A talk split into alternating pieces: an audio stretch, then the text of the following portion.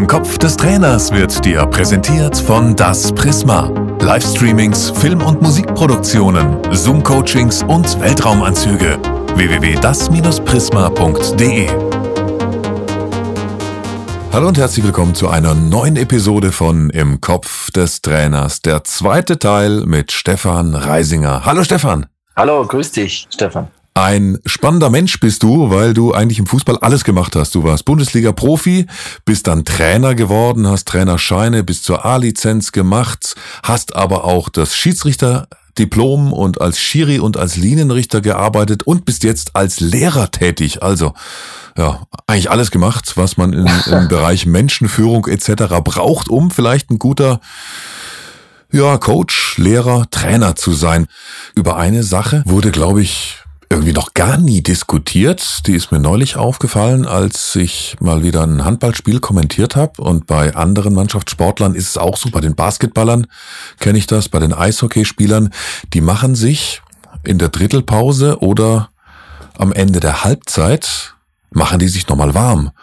Also bei den Handballern war es so, da haben ein paar noch ein paar Sprints gemacht, dann sind die mit der ganzen Mannschaft in der eigenen Hälfte hin und her gelaufen, ein paar haben davor noch aufs Tor geworfen in der Bundesliga wird das ja gar nicht gemacht. Das Warmmachen der gesamten Mannschaft vor der zweiten Halbzeit. Warum machen das andere Mannschaftssportler und, und der Fußballer nicht? Ist der zu schnell kaputt? Also wir, schließt sich da der, der Kreis wieder? Gut, gut, das, das ist eine gute Frage. Vielleicht sind manche Sachen einfach, äh, hat es einfach noch keiner gemacht, weil es noch nie jemand gemacht hat. Aber natürlich muss man auch immer sagen, das sind schon trotzdem, es sind zwar Mannschaftssportarten, aber es sind halt trotzdem schon Unterschiede. Weil jetzt, speziell jetzt beim Handball, hast du ja auch äh, sagen wir, viele Spieler, wo ein fliegender Wechsel erlaubt ist. Das ist ja beim Eishockey auch so. Du hast einen fliegenden Wechsel. Du bist dann manchmal nur im, es gibt im Handball welche, die sind nur im Angriff drin, die manchen sind nur in der Defensive drin. Im Eishockey hast du auch unterschiedliche Formationen.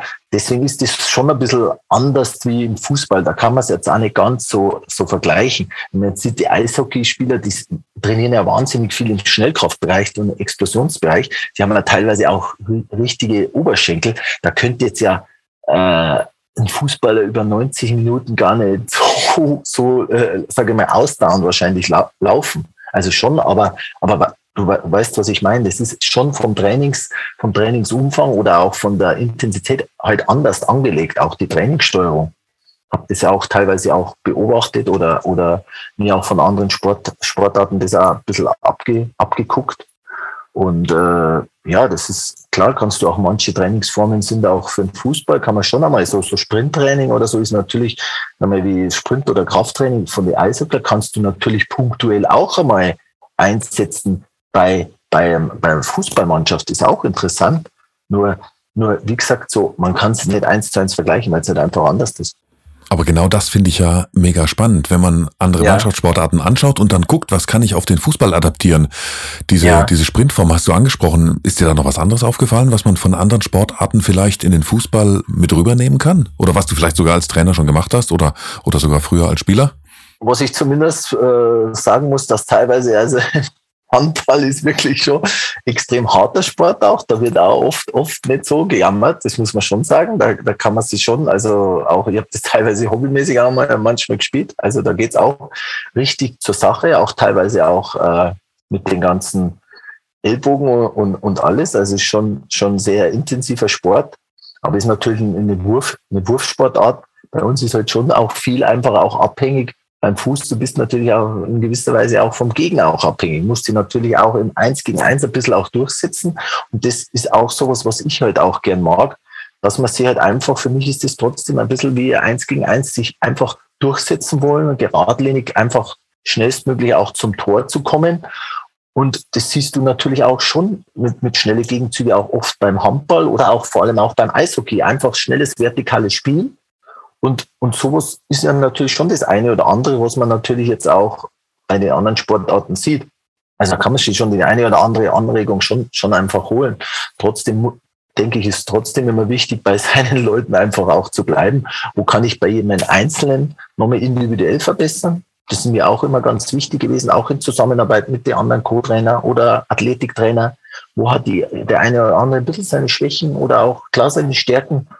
Äh, individuell, sei es linker Fuß, rechter Fuß oder auch im Kraftbereich, dass man da einfach nochmal auch da gezielter, gezielter da, da, da nochmal reingeht, finde ich, ist, ist, ist auf jeden Fall gut auch. Das Eins gegen Eins, ja? Eins gegen Eins, aber das Wichtige ist, das muss der Spieler natürlich auch wollen. Also, also du brauchst auch einfach Leute, gut, also gesagt, bei den jungen Leuten, die ich damals hatte, das war, war natürlich schon gut und, und die sind dann natürlich allen auch dankbar, wenn sie dann auch äh, den nächsten Schritt dann auch, auch machen können. Das Eins gegen Eins höre ich da bei dir durch, findet also in jeder Trainingswoche statt? Also ich würde jetzt nicht sagen in, in jeder Trainingswoche, aber für mich ist meine, die Keimzelle im Profisport ist einfach für mich, das ist für mich, ich bin natürlich auch früher am Bolzplatz oft auch noch gewesen, mit meinen zwei Brüdern wieder gespielt, da habe ich, habe ich das oft gemacht, da ist nicht viel übrig geblieben. Ich hatte zwei Brüder, der eine hat sich ins Tor gestellt, der andere musste gegen mich spielen. Aber die waren meistens auch größer und älter, da musste ich halt durchsetzen und ich finde halt im Fußball, das ist das, was mir auch heutzutage ein bisschen zu kurz kommt. Es ist schon viel, es wird Ballbesitz gespielt, aber du siehst immer so viele Spieler, die einfach mal, einfach wollen sich im Eins gegen Eins oft einfach mal vorbeizukommen an die Leute, einfach versuchen oder in Strafraum reinzukommen. Und, und das finde ich, das ist einfach auch das Schöne. Du hast halt wenig, wenig so Überraschungsmoment dann oft in so Spielen. Klar haben die, wenn man Bayern, die haben halt so viel Ballbesitz, irgendwann kommen die dann frei. Aber jetzt der Spieler selber, muss oft schon gar keinen mehr richtig ausspielen. Oder das hast du eigentlich auch selten, finde ich. Und ich fand, das ist halt das Schöne auch manchmal, das einfach sich durchsetzen wollen. Und das war früher schon als kleiner Junge bei mir immer so. Da hatte ich dann ein Fußballzimmer, da hatte ich immer eins gegen eins gespielt mit irgendeinem Kumpel. Und so ist es halt dann auch, äh, ist man dann da auch ein bisschen natürlich auch geprägt.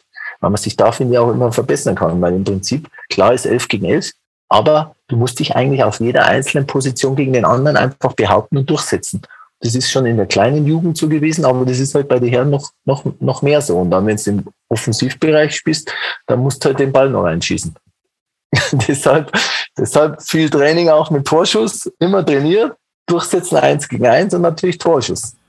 Kann man also die These aufstellen, dass du kein Bundesliga-Profi geworden wärst, wenn du nicht auf dem Bolzplatz ständig diese 1 gegen 1 Duelle gehabt hättest? Also ich habe zumindest, äh, denke ich, ist es schon wichtig, dass du das immer trainierst. Also ich habe viel auch, wie gesagt, mit meinen Brüdern da zusätzlich trainiert. Ich war nie so in einem Nachwuchsleistungszentrum. Und da musst du auch Torschuss, da musst du immer gucken, äh, weil je höher du kommst, kriegst du auch weniger Chancen. Und da musst du einfach gucken, dass die Bälle, auch klar im Eins gegen Eins, musst du immer auch, auch durchsetzen. Aber wenn du vom Tor bist, das weißt ja du selber, je höher dass du kommst, da hast du mit als Stürmer hast du, da kriegst du da wenig Chancen im Spiel da muss eigentlich schon die Quote fast bei, bei, bei 90, 100 Prozent sein, weil bis auf jetzt vielleicht, klar, bei den bei die großen Vereine, aber, aber als Stürmer wirst du halt da einfach, musst du aus wenig halt viel machen, weil es einfach dann die Luft immer dünner wird nach oben hin. Das sieht man ja oft so, die Mannschaften verteidigen können ja immer alles sehr gut. Selbst, selbst heutzutage, egal welche, welche Nationen, egal welche, sind oft körperlich, sind die alle topfit. Die sind gut austrainiert, und verteidigen am Anfang können die meisten immer alle gut. Aber du musst halt dann gucken, dass du dann, das, das zeichnet dann immer das ganz große Level aus, dass da aus ganz wenig oder sehr effektiv halt dann sind. Das ist ja oft dann die Unterschiede bei, bei manchen Spielen. Da entscheiden halt dann oft die Unosen. Wie hast du dich denn als Mittelstürmer in genau den Gemütszustand gebracht, dass du gedacht hast, es ist egal, wenn ich am Tor vorbeischieße, auch wenn du genau weißt, du hast den Druck, du hast von der Quote gerade von 90 bis 100 Prozent gesprochen, dass du genau den Druck eigentlich spürst. Also wie hast du es geschafft, dich in so einen Gemütszustand zu bringen, dass das trotzdem nicht gehemmt hat? Gut, das muss man natürlich schon sagen, da ist, da bist du ja schon fokussiert. Es gibt, das sind Automatismen, die du immer wieder machst. Also ich habe oft wahnsinnig viel dann nach dem Training mir die Torhüter nochmal geholt. Torschuss aus verschiedenen Positionen. Eins gegen eins Torwart, eins gegen eins gegen einen Verteidiger, Torabschluss vom 16er aus verschiedenen Positionen einfach verschiedene so Sachen immer wieder abgespult. Dass da auch unterschiedliche Torhüter habe ich mir dann immer genommen. Und das habe ich auch unterschiedliche Torabschlussformen gemacht. Einfach, einfach viel trainiert, dann natürlich auch selber noch zusätzlich im Schnelligkeitsbereich trainiert. Kraft, Schnelligkeit, damit du, damit, weil das halt natürlich heutzutage immer, wird ja immer alles schneller und athletischer. Aber das ist eigentlich, finde ich, das finde ich, das ist das, was mir auch am meisten natürlich Spaß gemacht hat. Ich bin jetzt ehrlich, ich war jetzt vielleicht jetzt nicht so der, ich hätte jetzt vielleicht im Gesundheitsbereich oder im Ernährungsbereich hätte ich vielleicht das eine oder andere vielleicht auch noch mehr rausgeht, aber natürlich macht ja das, das Training schon Spaß einfach am Platz und das hat eigentlich immer Spaß gemacht, weil du natürlich als Fußballer, wie du schon gesagt hast, du hast ja auch Zeit. Du trainierst ja manchmal einmal am Tag. Aber dann hast du mir, meiner habe ich halt 10, 20 Minuten, dann nimmst du mal den Jugendtorwart noch oder den dritten Torwart oder dann mal den zweiten Torwart und dann probierst du einfach das immer wieder. Und dann, auch wenn er mal trainingsfrei war, dann gehst du, triffst dich einfach mal. Also so habe es halt ich gemacht, aber ich weiß jetzt auch nicht, ob das, halt der Königsweg ist.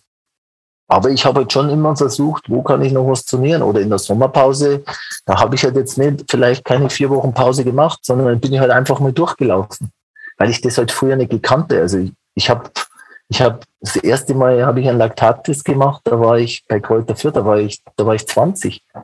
Den hat, das, das habe ich vorher, den habe ich vorher nie gekannt. Das gab es vorher bei mir nicht. Nee. Und dann bin ich halt, da war, da habe ich den ersten Laktattest, wo ich gelaufen habe, habe ich, habe ich zum Beispiel nicht geschafft. Habe ich nicht ganz zu Ende laufen können, weil ich es einfach nicht geschafft hätte. Aber dann habe ich gedacht, das gibt's ja nicht. Das ist ja klar, du musst ja früh abbrechen. Ja, dann bin ich halt so lange gelaufen. Dann machst du halt Ausdauerläufe, Ausdauerläufe, bist die Grundlage. Aber das musst du ja dann in der freien Zeit machen. Aber das war das erste und das letzte Mal. Danach habe ich den immer geschafft. Und das ist halt bei, bei anderen Sachen auch so. Da die Sachen halt versuchen, wo, wo du noch was rausholen kannst. Aber weil du in erster Linie auch den mentalen Willen hattest, ich will das schaffen, ja, ich will nie mehr durch den Laktattest fallen. Also über das Mentale will ich gleich mit dir noch ausführlicher auch, ja. reden. Ja. ja, ich bin, bin halt sehr, sehr, sehr ehrgeizig diesbezüglich. Und ab einer gewissen Liga war es natürlich schon mein Ziel. Ich wollte unbedingt auch in die erste Liga kommen. Und wenn du in die zweite Liga kommst, dann willst du halt, das Schönste ist halt die erste Liga. Und dann, dann, dann willst du halt nochmal, musst halt alles nochmal versuchen, wo du dann natürlich noch was rausholen kannst. Und, und ja, das, deswegen versucht man halt dann so die Sachen halt, äh, wo man noch guckt, ja, vielleicht kann ich da was. Und ja, bin ja froh, dass das dann auch so, so geklappt hat am Ende. Klar hatte ich auch manchmal, äh, sage ich mal, von der Mental, wo du angesprochen hast, ich habe mir dann trotzdem auf Kopf gemacht. Wenn ich jetzt zum Beispiel mal eine Vorschuss vergeben habe, ich habe da nicht vielleicht wie manche andere, die haben das gleich wieder abgehakt. Ich habe mir das da schon, mir ist das oft länger im Kopf geblieben, weil ich einfach sehr ehrgeizig war und am liebsten wollte man immer Tore machen, ist klar. Aber manchmal hast du halt einfach nicht getroffen oder der Torwart hat gut gehalten. Aber ich glaube, ich habe mich da selber immer länger damit befasst, wie, wie manch anderer. Aber umso schöner ist ja dann, wenn, wenn du danach trotzdem wieder Erfolge hast. Folgende Aussage für dich, Stefan. Erzählen darf ich das nicht, wenn ich sage, es geht mir schlecht, ich habe Schlafprobleme oder bin sonst wie schwach, heißt es ja, aber der verdient ja so viel Geld. Diese Aussage hat Fiete Arp getätigt bei den elf Freunden und hat damit natürlich ein Thema angesprochen, dass man das salopp als Fan ja auch mal sagt, ne, der soll sich keinen Kopf machen, der verdient ja so viel Geld. Aber Fiete Ab hat eben auch gemeint, man kann sich auch sehr alleine fühlen. Und wenn du jetzt sagst, du hast dir vielleicht mehr einen Kopf gemacht, wenn du eben das Tor mal nicht gemacht hast nach einer hundertprozentigen Chance, wie bist du damit umgegangen und kannst du das nachvollziehen, was Fiete Ab da gesagt hat? Ja, natürlich ist, ist, ist schon so. Also ich war ja auch mal bei 60 München, da hatte ich jetzt auch, da ist jetzt leider auch nicht so gelaufen, wie ich mir das vorgestellt hätte. Und da ist auch schwierig dann äh, auch da wieder rauszukommen. Also da kann ich mir das schon vorstellen, dass der eine oder andere sich natürlich einen Kopf macht und auch da psychisch vielleicht auch Probleme kriegt. Weil eins muss man wirklich sagen, unabhängig jetzt von dem ganzen Geld, das war eigentlich bei mir auch so, kein, also ich kann es jetzt nur von mir reden, ich habe während den Spielen man denkt da nie ans Geld. Also wenn du am Fußballplatz stehst, du denkst da nicht, äh, kriegst jetzt eine Siegprämie oder denkst, du denkst da nicht, was verdienst du monatlich, sondern, und so war es halt bei mir immer, du stehst eigentlich am Fußballplatz, weil du willst das Spiel gewinnen und du willst halt als Stürmer willst halt gern Tore machen. Und deshalb ist da eigentlich der Gedanke, man, man hat in, dem, in, in dieser Phase, denkt man überhaupt nicht über, über Geld nach, weil da ist eigentlich der Fußball einfach der Ursprung, wo er einfach ist einfach, einfach das Spiel zu spielen. Also so ist zumindest bei mir. Also ich, ich kann mir aber jetzt für keinen vorstellen, dass der, dass der während dem, während dem Spiel äh, da ans Geld denkt, weil man, man spielt halt einfach Fußball da in der Phase, was ihm Spaß macht und weil man einfach das Spiel gewinnen will. Und das ist bei mir teilweise jetzt noch so. Wenn ich hobbymäßig kicke, da spiele ich auch ohne Geld und äh, da will ich auch trotzdem immer gewinnen. Aber das ist halt einfach der Charakter von, von jedem Einzelnen. Aber ich glaube schon, dass das natürlich schon so ist, weil halt, wie wir zuvor besprochen haben, es wahnsinnig viel Geld natürlich unterwegs ist und äh, so, so Spieler jetzt, ohne ihm jetzt zu nahe zu treten, aber die verdienen natürlich schon im relativ jungen Alter sehr, sehr viel Geld. Die wissen auch teilweise, und das ist ja zum Beispiel der Vorteil von mir, ich habe das schon immer, schon immer einschätzen können, weil ich halt früher einfach auch selber mal gearbeitet habe. Ich bin selber mal, ich habe auch mal in der Bank gearbeitet für, für, für, für 2000 Euro im Monat. Also da war ich halt 20. Ich weiß auch, da, da bist du auch 40, 50 Stunden teilweise bist du in der Bank und, äh, und dann sehen natürlich Fans und so, die sehen halt nur jetzt den Spieler, ja, der hat so und so viel Ablöse gekostet, der verdient zwei, drei, vier Millionen. Aber natürlich gibt es auch Phasen, wo du auch im Abstiegskampf oder so, wo du natürlich da trotzdem auch die Drucksituation trotzdem auch hoch ist. Und da musst du einfach, da musst, da ist echt auch nicht so einfach, dann äh, da kühlen Kopf zu bewahren. Und äh, aber es ist halt natürlich immer schwierig, wenn man natürlich bei den einen oder anderen Spielern weiß, dass die halt wahnsinnig viel Geld verdienen und äh, dann denken die natürlich viele Fans, ja, das ist jetzt Jammern auf hohem Niveau. Das ist klar. Ja, genau. Also wäre die, wäre die Empfehlung dann vielleicht, auch wenn man das nicht umsetzen kann, aber dass ein paar von den jungen Spielern definitiv auch nebenher noch eine Ausbildung machen sollten, um den, ja, um den Geld des, äh, um den Wert des Geldes zu schätzen, oder? Hm, sagen wir mal so, es hat bei mir zumindest nicht geschadet, weil du natürlich auch siehst, äh, und du hast zumindest auch was, was, aber das ist ja das, also du hast zumindest auch was in der Hinterhand, da kann ja mal eine Verletzung oder irgendwas sein. Aber das ist ja das, was ich zuvor gesagt habe, das hat sich ja auch einfach die Zeit schon geändert auch. Die sind heutzutage alle im NLZ. Auch teilweise von zu Hause ist alles nur fokussiert, dass der, der Junge oder der, der Sohn einfach, dass der Fußballprofi wird. Oft die ganzen Eltern und Familie da voll, voll, die sich da voll auch reinsteigern, teilweise noch mehr wie, wie die Kinder selber. Und äh, das habe ich auch teilweise im Nachwuchsleistungszentrum auch erlebt. Und äh, aber, aber, aber natürlich ist, ist auch immer trotzdem schwierig von, von als Außenstehender jetzt den WTA zu beurteilen, weil ich kann jetzt auch nicht in seinen Kopf reinschauen. Aber es ist natürlich für viele, trotzdem sind halt so viele finanzielle Summen da unterwegs und dann denkt man halt, da geht es natürlich manchen trotzdem halt wieder schlechter. Weil eigentlich ist halt Fußball dann trotzdem nur Fußball und aber das ist halt der eine oder andere, der versteht das dann auch wieder nicht und trotzdem verdient er halt viel, also auch schwierig zu, zu sagen immer. Aber ich will dir in den Kopf des Trainers schauen und wenn wir über Training sprechen, dann äh, kommst auch du um eine Frage nicht rum, die ich jedem Fußballlehrer, jedem Trainer, jedem Berufstrainer gestellt habe, nämlich was ist die härteste Trainingsübung oder Trainingsform, Spielform in deinem Repertoire als Coach? Die härteste Trainingsform. Wo kotzen deine Spieler am meisten? Was ist am anstrengendsten? Das ist eine gute Frage. Natürlich muss man ehrlich sagen, sind natürlich die Trainingsformen ohne Ball immer am, am härtesten. Das muss man natürlich sagen, wenn du ganz stupide Läufe machst, äh, spezielle Intervallläufe oder spezielle einfach Laufformen, wo einfach kein Ball dazu das mag. Also da kenne ich jetzt keinen Fußballer, der das gerne mag. Aber machst du die oder musstest du die als Profi selbst machen? Das musste ich ja auch als Profi selbst machen. Also in Freiburg haben wir auch, sind wir auch sehr, sehr viel gelaufen, vor allem an der Dreisanger entlang. Da machst du auch sehr, sehr viele Laufeinheiten, haben wir damals gemacht, auch ohne Ball. Oder auch Krafttraining ohne Ball ist auch, ist natürlich, aber das gehört halt auch, auch dazu. Aber so ist halt natürlich auch bei mir manchmal so, dass das eine oder andere sei es jetzt im Kraftbereich, ist auch ohne Ball, aber es ist halt auch für die Verletzungsprophylaxe und, und ist halt auch, auch, auch alles wichtig. Und auch manchmal sind halt auch, kannst du halt manche Trainingsformen auch nicht so äh, gezielt steuern wie einfach mit reinen Läufen, weil du einfach da jeden auch von der Zeitvorgabe oder von der Steuerung halt einfach idealer in seinem Zeitbereich auch laufen lässt und du kannst das auch besser überprüfen da sicher waren da auch die eine oder anderen dabei, wo jetzt äh, die Spieler vielleicht nicht so begeistert sind, weil ist, ist klar, ich mache auch jetzt auch gern lieber ein 4 gegen 4 Turnier oder auf zwei große Tore oder Kleinfeld oder eins gegen eins, weil das den Spielern auch Spaß macht. Aber manchmal muss man halt vielleicht auch Sachen machen, die wo jetzt, aber das weiß ich aus meiner aktiven Zeit, die heute nicht so Spaß machen. Das ist, denke ich, immer dabei. Und wie auch im normalen, sage ich mal, wie im normalen Sportunterricht jetzt als Lehrer, aber auch im Fußball, allen kannst du das meistens auch nie, nie recht machen. Der eine will das nicht, der eine das nicht, aber dafür bist du ja als Trainer da, dass das entscheidest.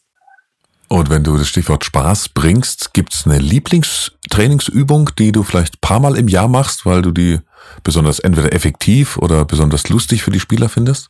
Ja, da muss ich wirklich ehrlich sagen, die habe ich auch ein bisschen abgekupfert von meinem eh ehemaligen äh, Trainer, von Bruno Labbadia. Die hat der damals immer gemacht. Es war wirklich eine Lockerungsübung, die aber trotzdem für den Kopf, also es war so eine Kombination aus, aus Torabschlussübung mit äh, Umschaltbewegung, muss ich sagen, auch mit Spaß und Lockerheit, aber trotzdem auch technische Fähigkeiten sind gefordert und auch vom Kopf her schnelles Umschalten und auch natürlich Abschlussqualität im 16er. Und die, die mache ich eigentlich schon immer, habe ich auch echt das eine oder andere Mal auch gern gemacht und ist auch immer sehr gut angekommen. Hast du da ein paar Details dazu, von wo nach wo gelaufen wird, wie viele Durchgänge, aus wie vielen Metern geschossen oder so? Ja, ich sag mal, das ist, äh, ich will jetzt auch nicht zu viel sagen, weil nein, aber wie gesagt, das ist eigentlich, eigentlich äh, ist alles im 16er. Es hält sich viel im 16er ab. Und äh, es kommt halt auf, auf technische als Abschlussübungen vor, teilweise aus der Luft oder auch selbst mit unterschiedlichen technischen Fertigkeiten. Das kannst du das kannst du aber selber auch variieren, genauso wie du die Durchgänge variieren kannst und die Anzahl der, der Tore. Und es hat natürlich auch ein bisschen einen Wettkampfcharakter, weil, weil halt zwei Mannschaften auch gegeneinander spielen. Und du musst auch relativ zügig, äh, auch hast du Umschaltverhalten, wo du von Offensive in Defensive umschaltest. Das ist echt eine sehr gute Übung. Die hast du als Unterlage? Kannst du die unseren Hörern zur Verfügung stellen, zufälligerweise? die, kann, ich jetzt nicht zur Verfügung stellen, aber, aber das, das habe ich jetzt im Kopf alles. Das habe ich jetzt im Kopf. Aber der Bruno Labbadia hat die bestimmt auch noch im Kopf. Und die hat damals schon sehr viel Spaß gemacht bei Spielern. Und dann hat man sich, wie so manche Sachen halt vom einen oder anderen einfach auch, auch abgekupfert manche das eine oder andere, aber schöne Sachen tut man sich ja immer gerne mal abkupfern auch. Ist ganz normal im, im, im Trainerbereich, dass ja, man irgendwelche Sachen sieht und vielleicht auch, selbst noch mit genau. ein, zwei Ideen noch ergänzt und genau, ein bisschen umbaut, ich, oder? Ja, da habe ich auch kein Problem damit. Ich finde, das gehört auch zu einem guten Lernprozess ja, dazu, ja, wenn genau. ich bei anderen Trainern was sehe oder so. Ja. Man muss auch aufnahmefähig sein, genauso bei, bei Feedback oder so. Ich bin da immer einer auch gewesen, auch von, von Co-Trainern, Athletiktrainern, wenn man da Ideen hat, einbringt oder auch, sagen wir, äh, sagen wir, auch konstruktive Kritik ist auch für mich immer wichtig, weil nur so kann man sich ja weiterentwickeln. Weil, wie gesagt, ich war ja auch sehr junger äh, Hauptverantwortlich dann und da weiß man ja auch nicht alles und da bin ich eigentlich schon eigentlich immer jemand, der das auch gern annimmt und auch aufsaugt. Aber was natürlich unter dem großen Aspekt immer steht, mir wichtig ist, dass man, dass man da voll fokussiert einfach auch trainiert. Auch wenn das jetzt eine Übung ist mit Spaß, aber da will ich trotzdem, dass sich halt jeder da konzentriert ist, die sauber die Übung ausführt. Und dann kann man ja auch Spaß haben, wenn der Effekt dann auch da ist und äh, es ist auch äh, gute, guter Ler Lerneffekt und auch, wie gesagt, auch gute Übung dabei. Wie sieht deine Vision als Trainer aus, Schrägstrich als Realschullehrer? Ja, gut, äh, sagen wir, ist ja schon zwei, zwei unterschiedliche Sachen. Sagen wir, die Visionär als, als Trainer ist ja schon so, dass ich natürlich auch, auch von meiner aktiven Zeit sehr offensiv geprägt bin. Und natürlich ist schon so, dass ich äh, eher so der Typ bin, wie komme ich jetzt schnell ins letzte Drittel, wie kann ich schnell nach vorne das vortragen. Natürlich auch ein schnelles Spiel nach vorne. Das Ganze und auch einfach das zu fördern, äh, soll auch mit eins gegen eins einfach Richtung Tor, schnell Richtung Tor ziehen, auch oft. Also ich mag das jetzt nicht so, wenn man zu lange hinten rumspielt. Also ich mag schon, dass es halt äh, zügig nach, nach vorne geht. Aber natürlich ist mir halt äh, wichtig, dass man trotzdem halt eine gewisse körperliche oder physische Komponente damit mit reinbringt. Also auch körperbetont oder, oder einfach durchsetzungsstark das Ganze damit untermauert. ja, ich will irgendwann Bundesliga-Trainer werden? Würdest du so eine Aussage treffen oder eher nicht? Ja, vielleicht vor, vor einem Jahr hätte ich das vielleicht eher gesagt. Jetzt ist natürlich schon so, dass, dass ich jetzt ein bisschen einen anderen Weg eingeschlagen habe. Zum Teil auch, auch weil ich natürlich auch durch das eine, sage ich mal, mit der ganzen, sage ich mal, Lehrgangsgeschichte, auch Fußballlehrer technisch, auch äh, ein bisschen ausgebremst bin, weil ich ja dadurch ja jetzt auch, äh, sagen wir, ohne Fußballlehrer kannst du gar nicht in die höchsten Stufen auch, auch trainieren. Und äh, ja, muss auch sagen, dass da das eine oder andere mich auch ein bisschen da auch gestört hat, wie das da so abgelaufen ist. Und äh, was meinst, weil du nicht reingekommen bist in die Kurse oder? Ja, oder teilweise so auch, ja, auch auch wie wie das abgelaufen ist und äh, weil es natürlich auch du ist halt auch bist halt manchmal extrem in dem Bereich halt auch abhängig von anderen und äh, und man muss schon sagen, dass das auch meine Karriere dadurch auch ein bisschen auch, äh, ich will jetzt nicht sagen zerstört, aber natürlich auch ist es einfach zeitlich dann auch, ich kann ja, man kann ja da nicht ewig warten, bis man den Lehrgang gibt und es werden ja dann auch irgendwelche Gründe immer verschoben und das ist, das nervt, hat mich dann immer ein bisschen genervt. Das war mir dann als Spieler manchmal halt lieber. Da kannst du selber gucken, bist du nicht so, ich bin nicht so gern abhängig von anderen klar, ich bin jetzt auch nicht so der einfache Typ, weil ich schon jemand bin, der, sage ich mal, sehr klar, ich habe schon auch meine Meinung, bin auch immer sehr ehrlich und, und, und direkt. Aber es ist halt schon so in, in der Auswahlsituation, es ist halt schon immer speziell da, die ganzen Auswahlkriterium und alles. Und äh, warum hat man dich da nicht zugelassen? Du bist Ex-Profi, bist schon als Trainer einige Jahre äh, erfolgreich gewesen. Ja, es, es, es, es, es gibt ja immer Irgendwelche Gründe gab es bestimmt. Aber es ist, ist natürlich auch schon so, es ist einmal, ist ja der Lehrgang dann auch äh, wegen Corona abgebrochen worden. Ja, und, und ich, ich sehe da jetzt auch teilweise auch, wie, was man da Aufgaben machen musste. Da denke ich eigentlich schon, dass das eigentlich, eigentlich, äh, war eigentlich schon teilweise die Sachen, die mir eigentlich liegen und du, weißt, du weißt halt einfach teilweise schon vorher, wer halt reinkommt und wer nicht. Also das ist halt dann oft, ist halt nicht so einfach, was ist halt manchmal ein bisschen schwierig, auch da richtig durchzublicken. Also doch noch weiterhin zu viele Geklüngel, wie ohnehin im Fußball ja auch äh, gerne mal auch in vielen Vereinen. Ja, ich muss auch ehrlich sagen, ich, ich, ich habe teilweise auch schon dritt in der, ich, wie du gesagt hast, ich habe selber selber professionell in den ersten Ligen gespielt, habe dann auch hauptverantwortlich in der dritten Bundesliga gearbeitet. Klar, kann ich jetzt sagen, als Teamchef. Aber da hat mir auch die Lizenz auch gefehlt. Ich hatte ein bisschen auch schwierig, weil ich jetzt vom Verein auch wenig Unterstützung gehabt, gehabt habe, weil das natürlich eher, eher andere Nationalität war. Aber unabhängig davon, denke ich, habe ich damals eigentlich äh, erfolgreich gearbeitet, auch vom, vom Punkteschnitt und alles. Und, äh, und das ist halt dann schon, hat mich dann schon ein bisschen auch gestört, weil, weil einfach die Karriere dann eigentlich einen brutalen Knick kriegt und du kannst halt eigentlich nichts dafür und dann hat mich das dann schon ein bisschen einfach auch gestört. Warum soll ich da immer dann auch, auch warten? Und soll es vielleicht auch manchmal auch nicht sein gibt ja auch sehr, sehr viele Trainer. Muss man ja auch ehrlich sagen, ist jetzt auch keine Garantie, wenn du jetzt einen Fußballlehrer hast, dass Bundesliga-Trainer wirst. Nee, überhaupt und, nicht. Nee, nee. Und du brauchst da schon auch gute Unterstützung und alles. Und äh, wie gesagt, damals hätte ich einfach gute Möglichkeiten im Anschluss gehabt, auch obwohl das mit Uerdingen äh, zu Ende ging.